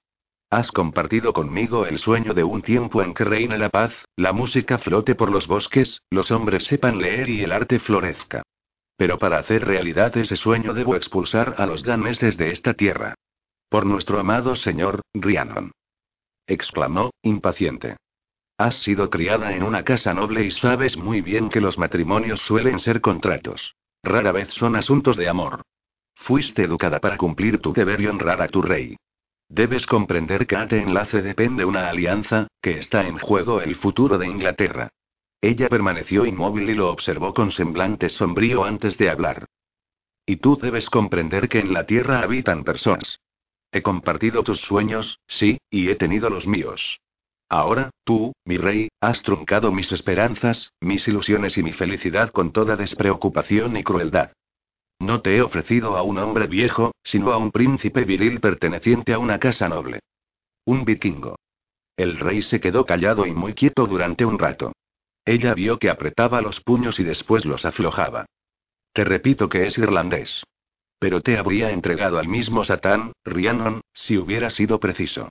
Lo siento por ti y Rowan. Desgraciadamente una mujer forma parte de su tierra, y tú, señora, eres parte de la tuya. Se me ha considerado un traidor porque tu gente atacó a los huéspedes invitados, Alfredo. Ya te dije que... Se interrumpió cuando el rey alzó la mano. Y yo te he creído. Sin embargo, yo en tu lugar actuaría con mucha cautela, porque el hombre con quien vas a casarte sabe que tú instigaste el ataque. Creí que se disponían a invadirnos. Las proas dragones, no volvamos a hablar de eso. No empeores la situación y arrojes más oprobio sobre nosotros. He concedido tu mano a ese hombre, y tú cumplirás mi promesa. No me fío de ti, Rhiannon. Temo que te niegues cuando estés en el altar. Te he querido y te quiero como a mis hijos, pero si me avergüenzas ahora, si me deshonras y provocas un nuevo derramamiento de sangre en tu pueblo, te volveré la espalda y te maldeciré. Guardó silencio un momento para observar el efecto de sus palabras. Buenos días, Rhiannon. Y dicho esto inclinó la cabeza y salió de la habitación. A Rhiannon se le llenaron los ojos de lágrimas y a punto estuvo de correr tras él. No podía soportar la frialdad que existía entre ellos. Había perdido todo, y de pronto también lo perdía él. Esa noche apenas durmió. Estuvo despierta reflexionando sobre las palabras del rey. Después la asaltaron horribles visiones de proas dragones que surcaban el mar y reptaban por la tierra. Los dragones se acercaban a ella, arrojando fuego por las fauces y, como serpientes, se enroscaban a su cuerpo y la ahogaban. Despertó temblando y juró que no se casaría con el vikingo. Pero tampoco deseaba provocar que murieran más hombres. Ya no era capaz ni de pensar ni de sentir. Por la mañana Alsuita la acompañó a la capilla para que se confesara. Trató de susurrar que no podía obedecer al rey. El padre Geoffrey la animó a hablar, pero ella no se atrevió y salió corriendo sin esperar la absolución. Necesitaba ver a Rowan a solas. Solo una vez más. Deseaba saborear el amor de que podría haber disfrutado toda su vida. Aunque no había perdonado al rey, se preguntaba si debía escapar. Si lo hacía, los hombres se verían obligados a combatir. El irlandés para vengar su honor, y el rey porque no le quedaría otra alternativa. Pensaba con frecuencia en su padre, que había amado a su madre más allá de la vida y la razón, había luchado por conseguirla y la había exigido para sí. Rowan no podía rebelarse contra Alfredo. Y su sufrimiento aumentaba a medida que el día de la boda se acercaba. Todas las noches Rowan y Rhiannon se veían durante la cena. Sus miradas se encontraban a través de la mesa de banquete de la sala, y ella intuía que el rey los observaba. Rowan bajaba la cabeza apesadumbrado. Ráptame, deseaba decir ella. Sácame de aquí en el caballo más rápido del rey y viviremos para siempre en las montañas de Gales. No escuchaba a los músicos que tocaban el laúd y la gaita durante la velada, ni oía las historias de valor y grandeza que relataban los senescales. Miraba a Rowan y soñaba con un caballo alado. Rowan no acudió a rescatarla. Sin embargo, aunque normalmente la evitaba, una noche se acercó a ella, cuando solo faltaban dos días para la boda. Se agachó, simulando coger el delicado cuchillo para cortar la carne que se le había caído, y le susurró. Necesito verte. El corazón de Rhiannon dio un vuelco. Nos encontraremos al amanecer en el roble partido, junto al arroyo, añadió Rowan. Ella asintió. Se retiró a su habitación temblando, alterada. Le costó conciliar el sueño, y permaneció tendida en la cama, atormentada. Podía salvar su corazón y deshonrar al rey. O bien ceder ante el honor y la obligación y torturar su alma. Cuando por fin se durmió, volvieron a cobrar vida las proas dragones. Cayó en un profundo pozo plagado de dragones y gritó tratando de ahuyentarlos. Alrededor la rodeaban el rey y sus señores feudales. Alien, William, John, incluso Rowan. Observaban sus esfuerzos por escapar de los dragones y oían sus gritos. De pronto una mano fuerte y poderosa tomó la suya. Rhiannon vio sus dedos entrelazados con otros más largos, ásperos, encallecidos. Una fulminante mirada azul se clavó en sus ojos. Ella abrió la boca y volvió a chillar. Oyó risas alrededor, y envuelta en una neblina fue alzada por los brazos del vikingo de cabellos dorados, musculoso pecho broncíneo y gigantesca estatura. Ruega, señora, susurró. Ella comenzó a gritar. Y entonces despertó. Estuvo temblando hasta que amaneció y se levantó todavía agitada. Quienquiera que fuese ese príncipe irlandés debía de ser medio pagano. Alfredo le pedía demasiado. Ella no lograba distinguir entre la amenaza noruega y el terror danés. Todos eran vikingos. Además, el bárbaro de ojos de hielo y fuego tenía que ser uno de los capitanes más cercanos al príncipe. Casi lo había matado. Y estaba a punto de ser arrojada a la merced de un príncipe bárbaro. No, tenía demasiado orgullo para poder soportarlo. Miró la habitación donde había estado con tanta frecuencia, donde había reído con Alsuita y los niños, y donde su amor y su cariño la habían abrigado. El calor y el cariño habían desaparecido. Hasta el calor de la vida se le negaba.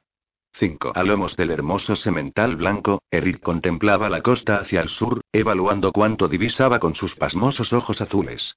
Su capa se alzaba y mecía tras él con curiosa majestad. Al caer delineaba el ancho de sus hombros y el erguido aplomo con que estaba sentado sobre su montura. A sus espaldas, las murallas de la ciudad estaban siendo reconstruidas. La brisa marina le acariciaba el rostro y refrescaba sus mejillas. Era una sensación agradable. La tierra es como una amante, le había dicho una vez su padre, terriblemente exigente, que cautiva los sentidos con una seducción de que resulta imposible sustraerse. Esa tierra lo había cautivado. Una ligera sonrisa se dibujó en sus labios. En cierta ocasión, cuando era un niño, mientras jugaba en lo alto de los acantilados de aire blandiendo una espada de madera, Blake se acercó a él, y ambos se enzarzaron en una batalla simulada. Su hermano soltó la espada, y él avanzó un paso, proclamándose vencedor. No, patán. Protestó Leit, sonriendo pícaramente. ¿Qué? No soy un patán. Yo diría que soy el mejor, porque te he ganado. Patán, no me has ganado. Porque yo seré el rey, y tú, mi hermano, serás mi vasallo. Lucharás por mí y me obedecerás. No obedeceré a ningún hombre. Yo regiré mi destino. Erin, que se hallaba sentada sobre una manta con su hija pequeña, se levantó de un salto y se interpuso entre ellos. Eric apretó las mandíbulas con terquedad. ¿Va a ser él el rey, madre? Sí, pero los dos honraréis a vuestro padre primero, durante muchos años. Siempre honraré a mi padre, refunfuñó Eric. Y a tu hermano, dijo con dulzura Erin. Él reflexionó y después hincó una rodilla ante su hermano. Leit, te honraré, como he honrado a mi padre. Sí, siempre alzaré mi espada en tu defensa. Es decir, hasta que tenga mi propio reino. Posó la vista en su madre. ¿Tendré mi propia tierra? Tu padre es rey. Ella sonrió. Tu abuelo fue un gran rey. Sin duda poseerás tus propias tierras. Él se aproximó a ella y se apoyó las manos en las caderas. No debes sentir lástima por mí, porque yo conquistaré mi propia tierra. Como mi padre, participaré en correrías vikingas y encontraré la tierra que me pertenecerá. Erin cogió a su obstinado hijo en brazos y lo estrechó contra su pecho. Eres irlandés, cariño mío. Nos encargaremos de que tengas tierras aquí. No, madre. Yo debo conquistar mi tierra. Faltan años todavía, mi padre lo comprenderá. Y en efecto, su padre lo comprendió. Todos crecieron, todos marcharon a la guerra. Eric se hizo a la mar en muchos navíos vikingos y con el tiempo se crearía su propio ejército y adquiriría grandes riquezas. Pero aún no había conseguido poseer la tierra de sus sueños. En esos momentos aquella se extendía ante él como un grandioso y vasto tesoro. Combatiría para defender esa tierra y entonces le pertenecería. Tenía que luchar y aceptar por esposa a una amenaza de cabellos de fuego que tal vez había traicionado a su rey. Eso formaba parte del contrato, y le parecía un precio muy bajo comparado con la aceleración de su corazón y el triunfo de su alma. Al ver el puerto, las praderas y el acantilado que se ofrecían ante él con toda la dulce majestad de la primavera, pensó que podía mostrarse generoso. Brindaría paz a aquella mujer. Se preguntó si sería posible la paz entre ellos, y recordó la manera en que ella lo había mirado, con dagas plateadas en los ojos, y la vehemencia con que le había hablado. No, ciertamente no habría paz. Encogió los hombros para apartar tal pensamiento. Rara vez necesitaría verla. Si podía tratarla con amabilidad, lo haría. No la molestaría. La dejaría entregada a su odio. Pero su unión sería bendecida por Dios, pensó, y lo invadió de nuevo el amor por la tierra. Los hombres partían en busca de propiedades para crear grandes dinastías, y él no era distinto. Ya había vagado a lo ancho y largo del mundo durante el tiempo suficiente. En esos momentos deseaba tener herederos. Ciertamente ella comprendería sus deberes al respecto. Extrañamente se le aceleró el pulso y una creciente excitación se apoderó de él. Ella no le inspiraba ternura, pero se había instalado en los salvajes recovecos de su corazón y había despertado un deseo voluptuoso en él. Sin embargo, no le gustaba la profundidad de ese deseo que sentía en su interior. No era un bárbaro. Se enorgullecía de la raza de su padre tanto como de la de su madre, porque Cor Ocia el lado civilizado de los vikingos lo había aprendido de su padre y había comprobado el enorme potencial de aquella raza que surcaba los mares cuando no combatían, los nórdicos eran excelentes constructores. Cultivaban la tierra en verano y tallaban hermosas obras cuando azotaban los fríos vientos del norte. Contaban sagas de peligros salvados y osadías, poseían sus leyes y se regían por ellas. Edificaban ciudades y comerciaban con muchos pueblos. Apretó las mandíbulas.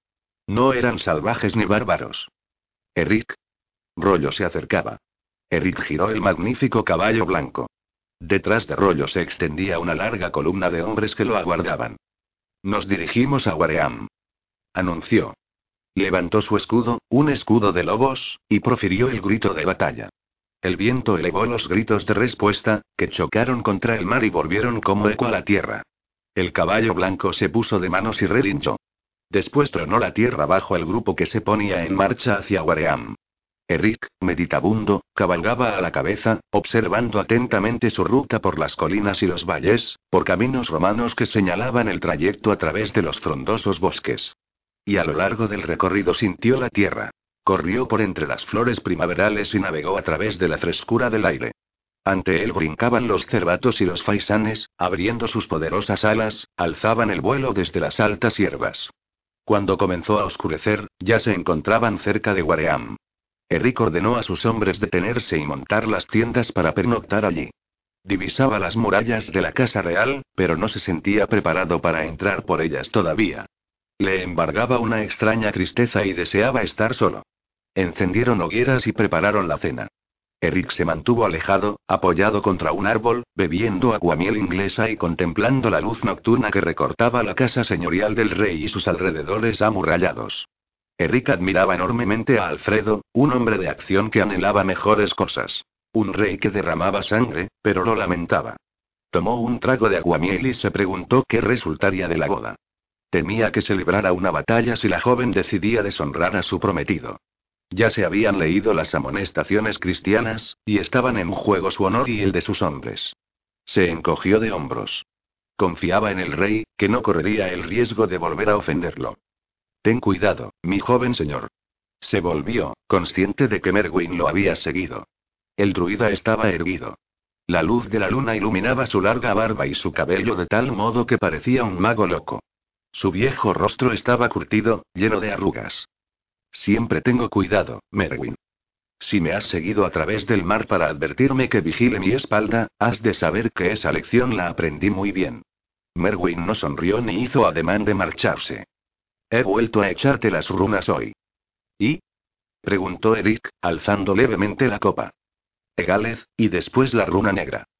Egalez avisa de las tormentas, las tempestades y el gran poder de los truenos sobre la tierra.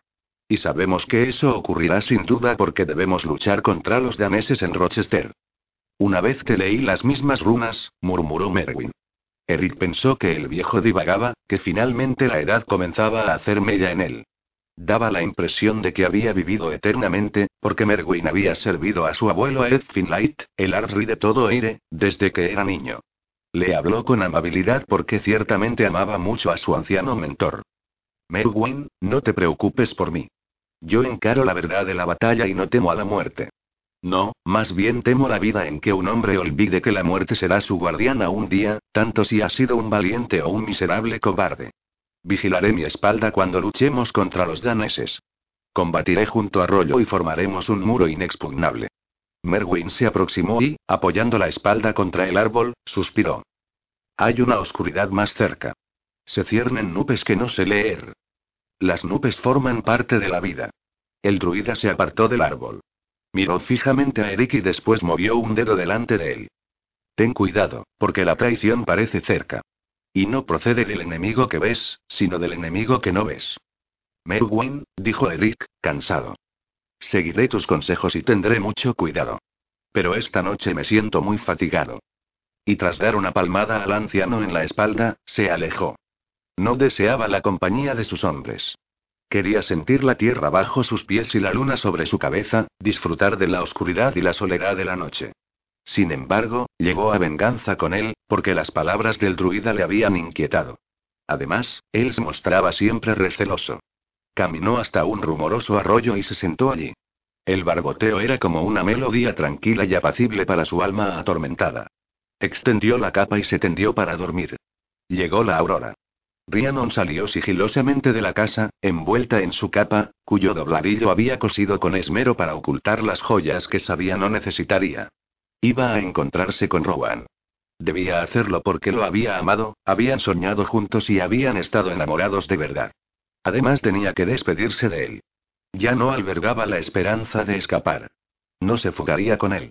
No había sido el temor a Alfredo lo que la había decidido a acatar su voluntad, sino el miedo a la mortandad que provocaría su resolución de no respetar el pacto con el príncipe irlandés.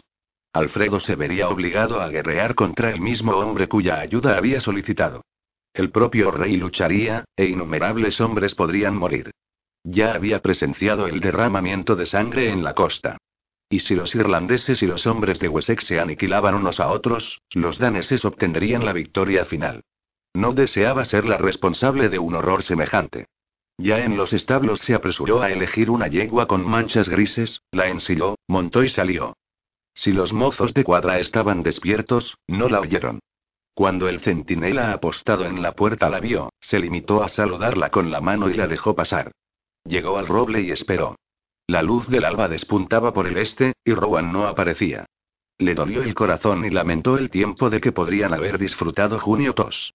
Rowan era otra razón para no huir. Si lo sorprendían con ella, lo matarían. Si estallaba la guerra entre las tropas irlandeses e inglesas, la sangre vertida la atormentaría. Había ansiado liberarse y pugnado contra los demonios de su corazón, pero no podía escapar. Oyó un ruido suave entre los arbustos y se volvió, temiendo que los hombres del rey hubieran acudido para arrastrarla hasta Guareami rogando que se tratara de su amado, que por fin se presentaba. Corazón mío. El apremiante susurro la llenó de alegría. Se apartó del árbol y corrió hacia él. Se arrojó a sus brazos, olvidando que pronto se convertiría en la esposa de otro hombre, que había ido hasta allí para despedirse. Él la abrazó, buscó sus labios y fundió su boca con la de ella. Le acarició el cabello y la miró a los ojos. Volvió a besarla, introduciendo delicadamente la lengua en su boca. Era solo un beso, pensó ella. Un dulce recuerdo que la sostendría durante los dolorosos y vacíos años que la aguardaban. Dios la comprendería y perdonaría. Estaba a punto de contraer matrimonio en una ceremonia cristiana. Pero tenía el corazón partido en dos y no lograba apartarse del calor del tierno beso de Rowan. Fue él quien retiró la boca. La estrechó contra su pecho. Te quiero. Sollozó ella. Te quiero tanto, yo también te amo. Estaremos juntos. Ay, Rowan. No podremos estar juntos nunca más. Él pareció no escucharla. La estrechó con más fuerza aún, susurrando. Ambos cayeron juntos sobre la hierba. Apenas comenzaba a clarear y se encontraban solos. Rhiannon olvidó el temor de que pudieran sorprenderlos. Olvidó que iba a convertirse en la esposa del vikingo. Se abandonó a la belleza de la aurora. ¿A quién hacían daño compartiendo esos últimos minutos de palabras y susurros y, sí, un par de besos? Rowan, su querido Rowan, la miró acariciándole la mejilla. Se hace tarde, suspiró. Debemos apresurarnos. Él no había comprendido todavía. Creía que ella se proponía huir con él. Rhiannon negó con la cabeza, compungida, y él frunció el entrecejo. Tenemos que darnos prisa, cariño, porque advertirán nuestra ausencia. Yo daría mi vida por ti, pero prefiero estar a tu lado. Maldito sea el rey. Masculló ella. No pronuncies esas palabras, amor mío. Son traición. Le besó los dedos, y ella miró amorosamente sus ojos, sus rasgos viriles. Maldito sea, Rowan, repitió. Que hayamos venido aquí, aunque solo sea para despedirnos, ya es traición. ¿Qué daño puedo causarle con palabras? ¿Vamos a huir? No, Rowan, escucha. No debemos. Él tardó un rato en comprender aquellas desgarradas palabras. Nos atraparían, susurró ella con tristeza. Podrían matarte. Cariño mío, no puedo ver cómo te casas con ese hombre. Debes. Dios mío, Rowan. He reflexionado muchísimo sobre este asunto. No tengo elección, a menos que provoque numerosas muertes. Ojalá fuera de otra manera. Rowan, Rowan, me parte el corazón tener que ocasionarte tanto dolor. El joven la miró con expresión tan angustiada que ella no pudo soportarlo. Oh, Rowan, te juro que siempre te amaré. Te quiero tanto, tanto, Dios mío. Yo también te quiero. La pasión y el dolor que revelaban sus palabras fueron tan intensos que de pronto ella se encontró de nuevo entre sus brazos. Los ardientes labios de Rowan se posaron sobre los suyos en un beso dulce, embriagador. Y entonces, hubo más. Ella no supo quién sedujo a quién ni cómo se precipitaron los hechos. Fue el momento, la amarga pena de la separación, el dolor del amor. Él estaba acariciándole los hombros desnudos. Las manos del hombre se paseaban por la piel desnuda porque la capa había sido echada hacia un lado. Y ella murmuraba. Te quiero, te quiero. Estoy prometida a un roedor viperino, a un vil vikingo bastardo, pero te amo a ti. El susurro de Rowan la acariciaba, ardiente, tierno. Entonces ella se dio cuenta de hasta dónde habían llegado, de lo que estaba a punto de hacer. Debía estar bien, porque lo amaba. Y él pronunciaba apasionadas palabras llenas de amor. Lo que hacían no estaba bien, y ella lo sabía. Estaba prometida a otro hombre, se casaría con él ante Dios. Rowan. Su violento grito lo detuvo. La miró a los ojos, que traslucían tristeza, amargura. Y la pasión que había brotado entre ellos se desvaneció. El joven continuó abrazándola, más suavemente ya. Nunca se arrepentiría de esos momentos, pensó Rhiannon. Estrechó a su amado y oyó los trinos de un pájaro, pensando que toda su vida recordaría esos minutos que había pasado a solas con él. Ignoraba que no se encontraban solos en absoluto. Eric, príncipe de Dublín, se hallaba de pie, duro y frío, a menos de veinte pasos de ellos. Durante la noche había soñado con serpientes. Las viles y repugnantes alimañas habían levantado sus cabezas, y él había alzado su espada venganza para defenderse. Luchó con todas sus fuerzas, pero las serpientes continuaban reptando por el suelo. Emenia se encontraba junto a él, tendida allí. Recibió sus suaves caricias, se sintió envuelto en sus cabellos, notó sus piernas entrelazadas con las suyas. Luchó contra las serpientes, las mató una y otra vez, pero cuando se acercó a ella, de su garganta brotó un grito de agonía que se elevó hasta los cielos.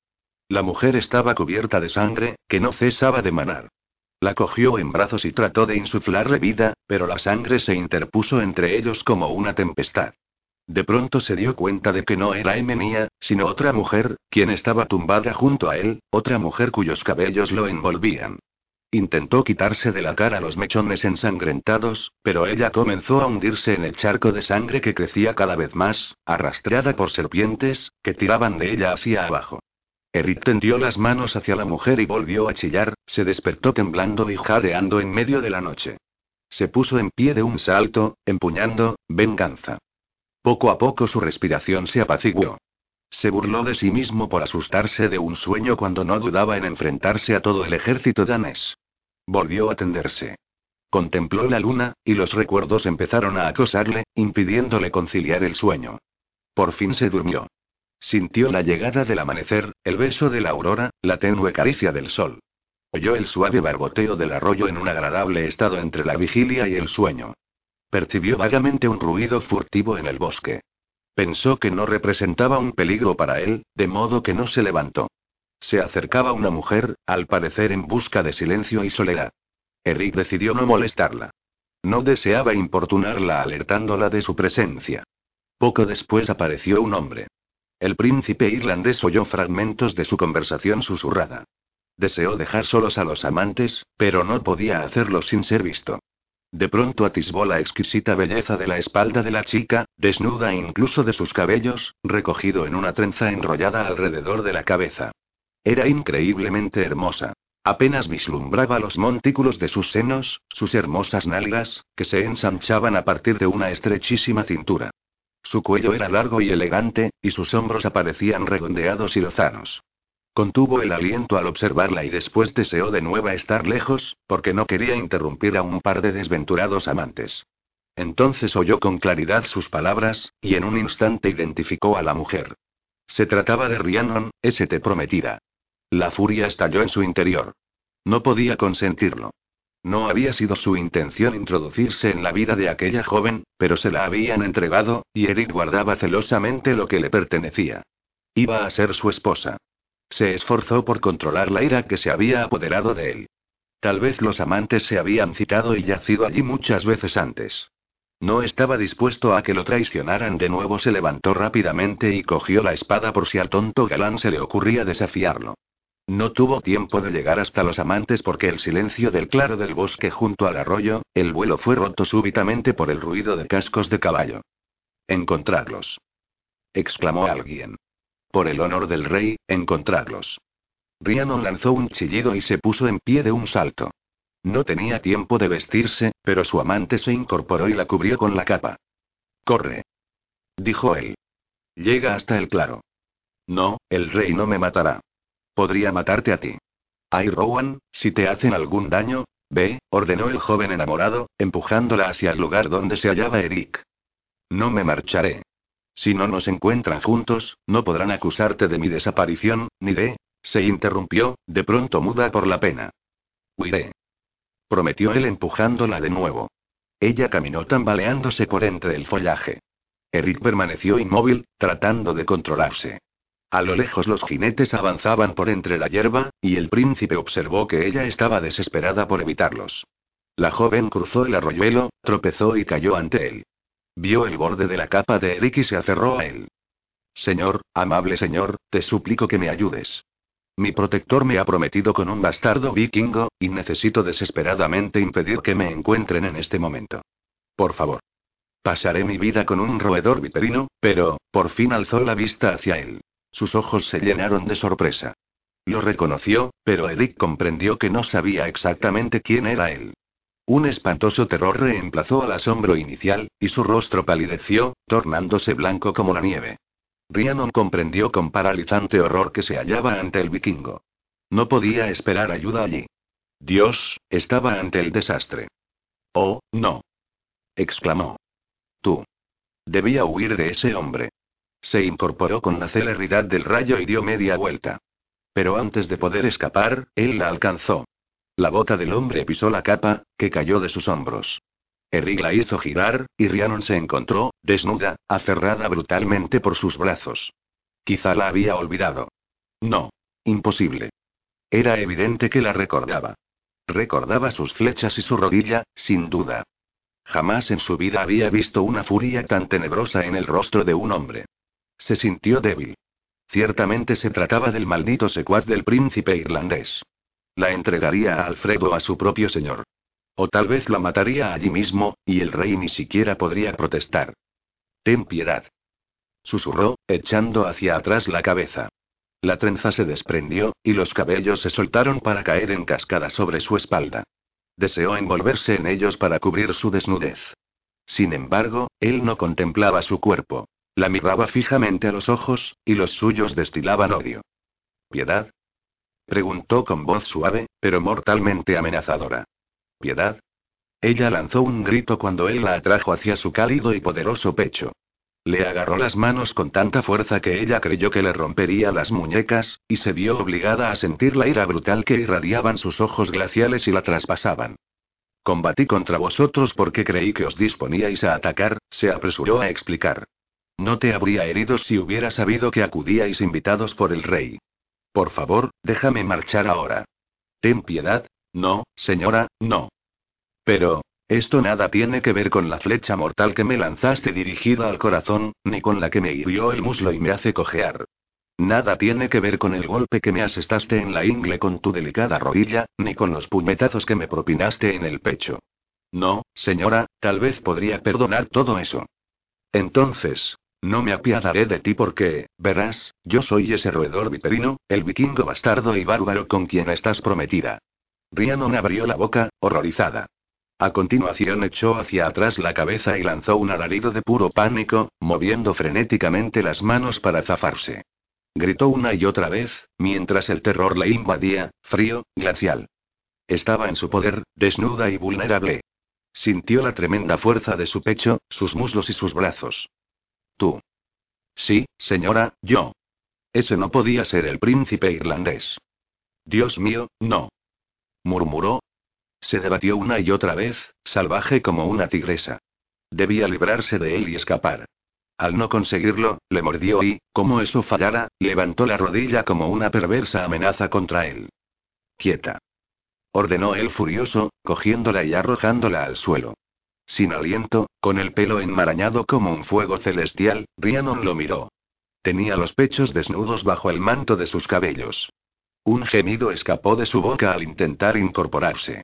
Él pasó el pie por encima de su cuerpo para flanquear las caderas de la joven con sus botas, pisándole los cabellos para inmovilizarla. Después se agachó lentamente, colocándose sobre ella a horcajadas. Ella levantó los puños para golpearle el pecho, pero las manos masculinas apresaron sus muñecas y las apretaron con fuerza contra el suelo a la altura de la cabeza. La muchacha sentía el cuerpo de él, duro e implacable, poderoso y vibrante, como acero candente. Resultaba imposible liberarse. Mientras él la observaba, manteniendo la férrea presión, con los labios reducidos a una línea de furia, ella comprendió con lacerante terror que su sueño había sido profético. Su adversario vikingo era el príncipe de Dublín. Volvemos a encontrarnos, señora, murmuró él. El fuego de sus ojos azules le perforó el alma, desgarrándola. Se preguntó qué habría visto, qué habría oído. Todo. Y en circunstancias, muy interesantes, prosiguió él. Yo casi había decidido que tal vez existía una pequeñísima posibilidad de paz entre nosotros. Y sin embargo, al llegar a Ubareán para mi boda, ¿qué descubro? A mi novia, completamente desnuda, esperándome. Finalmente se apartó un poco de ella, manteniéndose a horcajadas sobre sus caderas, equilibrando el peso con las piernas. Rhiannon notó el frío aire de la mañana, y los pezones se le endurecieron bajo la mirada del hombre. Él, que apenas había reparado hasta entonces en su desnudez, la observaba de pronto con descarrado desdén, abrasándole la carne. Rhiannon recuperó las fuerzas. Se revolvió bajo él tratando de zafarse de la presión de sus muslos. Déjame incorporarme. Suéltame. No, señora, no, dijo él con suavidad. Su mirada la clavó allí, golpeándole el corazón como un arma de frío acero. Volvió a inclinarse sobre ella, y su aliento le rozó los labios. No te soltaré hasta el día de tu muerte, preciosa mía. Presa del pánico, forcejeó, decidida a que él no advirtiera su miedo. Di al rey que no me deseas. Susurró ella con fervor.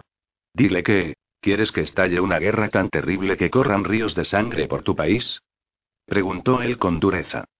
¿Seguro que no me deseas? Se interrumpió al oír de nuevo el ruido de los cascos de los caballos. Los hombres del rey se acercaban.